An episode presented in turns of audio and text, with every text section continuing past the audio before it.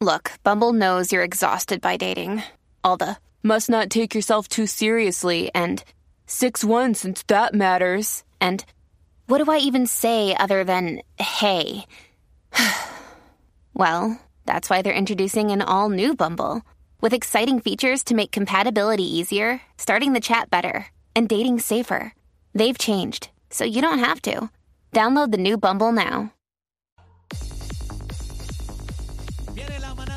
Z93 Cacique, Bebé Maldonado, Aniel Rosario y aquí está en vivo la, manada de Z93. También nos pueden ver por la música A. Descárgala y ponte al día. Bebé Maldonado, eh, vamos al tema. Está la cosa caliente, estamos prendidos en candela.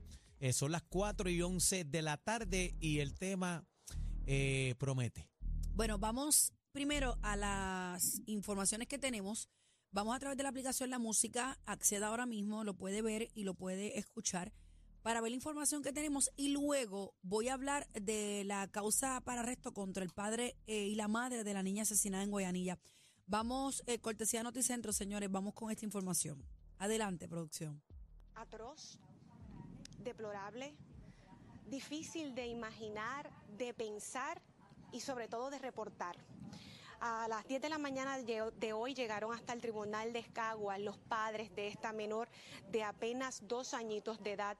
Estamos hablando de Giovanni Ortiz Soto, un hombre de 35 años, y de Nayari Quiñones Rivera, una mujer de 29 años. Ambos los progenitores de esta niña de dos años que fueron arrestados durante la madrugada del día de ayer, luego que el padre de esta niña admitiera a la policía haber tenido un patrón de abuso sexual contra esta niña de dos años desde hace aproximadamente ocho meses.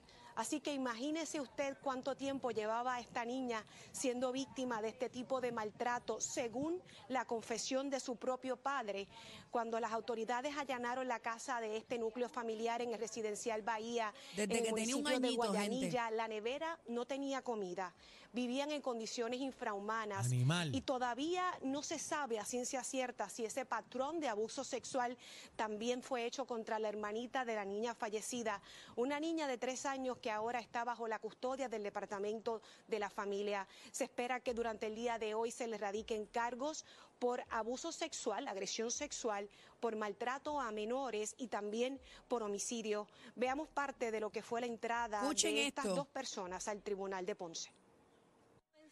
Porque usted le hizo a su hija. ¿Por qué abusó, por qué abusó sexualmente contra una niña de dos años? Mira no puede voz, hablar. No puede hablar. mensaje que dar tras lo sucedido? ¿Qué lo motivó a eso? ¿Qué padre en sus cabales hace algo así? Wow. Impresión, me paran los pelos. La mamá no sabía nada. ¿Usted admite esto? La niña tenía un año cuando comenzó, según la investigación. Su otra hija de tres años. ¿Qué ha pasado? No tiene nada que decir. Mira, mira la actitud del movimiento Sabe que lo van a corporal de ella. ahora. Y hasta que le da. Sí. ¿Usted sabía lo que le estaba haciendo el padre de sus hijas a sus hijas? Usted no estaba todo el tiempo con ellas. Usted trabaja, estaba todo el tiempo con ellas, las cuidaba. ¿Usted conocía? ¿Tiene algún mensaje? No notó lo que tenía su hija en el cuerpo. no, no, todo lo que tenía su hija en el cuerpo.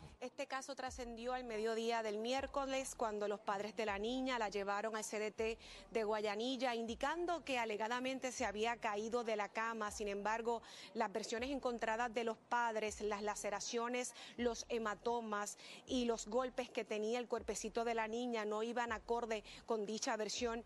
Noticentro supo que era tal el patrón de abuso sexual Escuchen que eso. las partecitas íntimas de esta niña de dos años eran irreconocibles y da pena ser tan gráfico, sin embargo es importante resaltar que ni la familia de mamá ni la familia de papá han cooperado con la investigación. Al momento se desconoce qué tipo de cargos se estarían radicando contra mamá, ya que las autoridades no han indicado si era cómplice, si lo sabía, si no lo sabía, si había protegido a sus hijas. Lo que sí se sabe es que dentro de la entrevista que le hicieron las autoridades, ella sí admitió y reconoció que estaba todo el tiempo al lado de sus hijas. Entonces, lo sabía. Eso es lo que estaremos eh, sabiendo hoy una vez se radiquen los cargos. En nuestra edición estelar, a las 4 y a las 5 de la tarde, un informe completo y actualizado sobre lo que acontece desde acá, desde el Tribunal de Ponce. Es la información que tenemos. Mira, tengo que decir, ¿cómo es que se llama ella? Silvia. Yo tengo que felicitar a esta mujer primero por lo profesional que ha sido en, en este caso. El temple.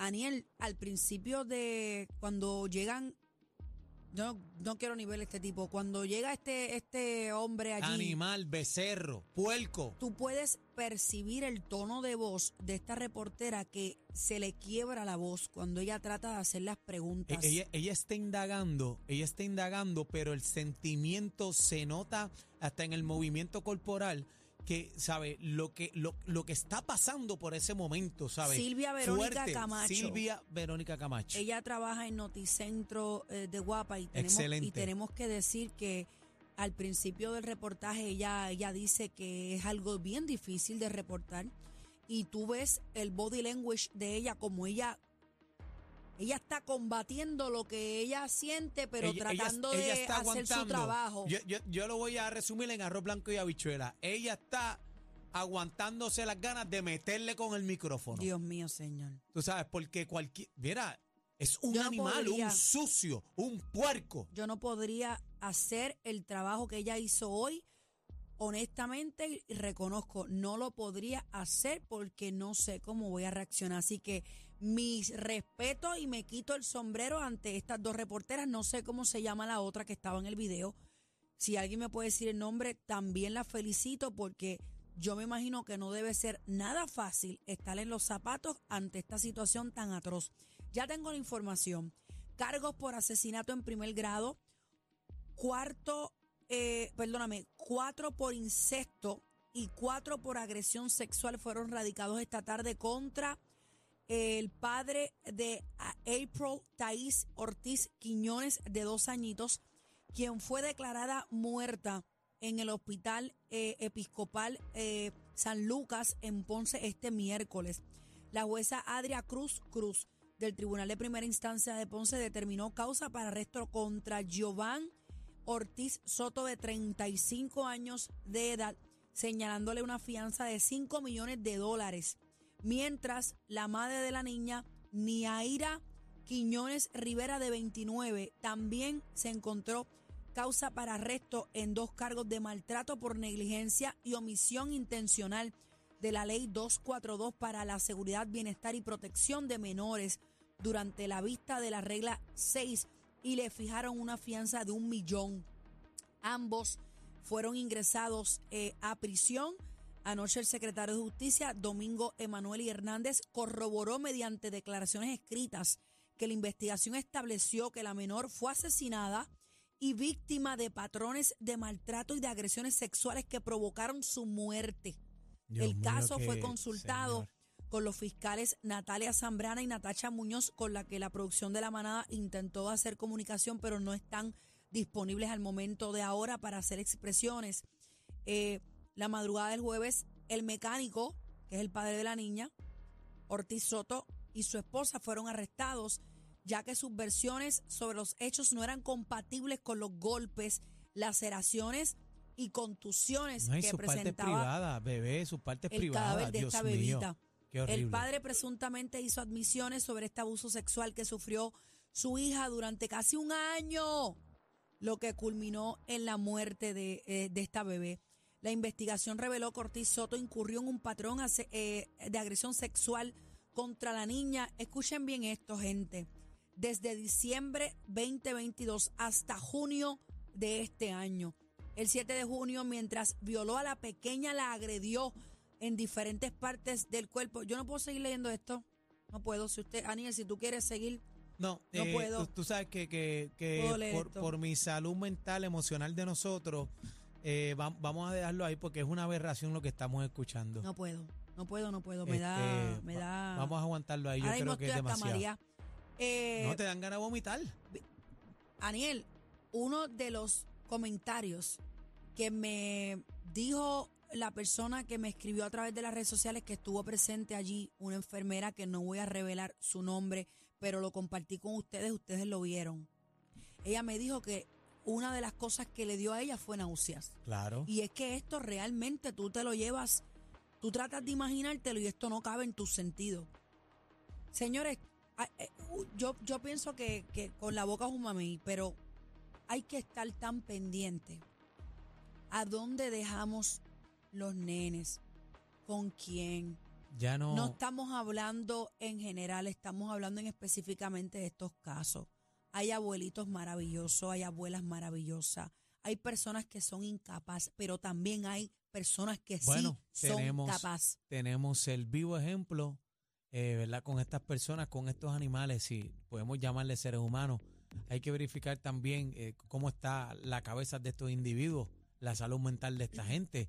Nadie pudo identificar que esto estaba pasando. De ambas familias también, porque levanta, o lo hay muchas sospechas. O Y se callaron. La ley del, la, la ley del mudo, bebé. y se quedaron callados porque el reportaje dijo que la niña tenía sus partecitas irreconocibles. Estamos hablando que físicamente tú puedes notar que algo no está bien. No, y, Y y- esa y niña- ambas familias están calladas. El problema de esto es que la mamá no coopera. La familia de la mamá no coopera. El papá no coopera. Y la familia del papá no coopera. Dios mío, ¿cómo podemos normalizar esto? Qué horrible. Esperemos que le caiga todo el peso de la ley. Esto es un caso que vamos a, a seguir dándole seguimiento porque como mencioné es algo que yo no puedo entender, Dios mío. Que les caiga todo el peso de la ley encima. Que les caiga todo encima. Por Pues no la decir manada, otra cosa. La manada de la Z. Z93 93 presenta el, el clásico manada de la hora. Exclusivo,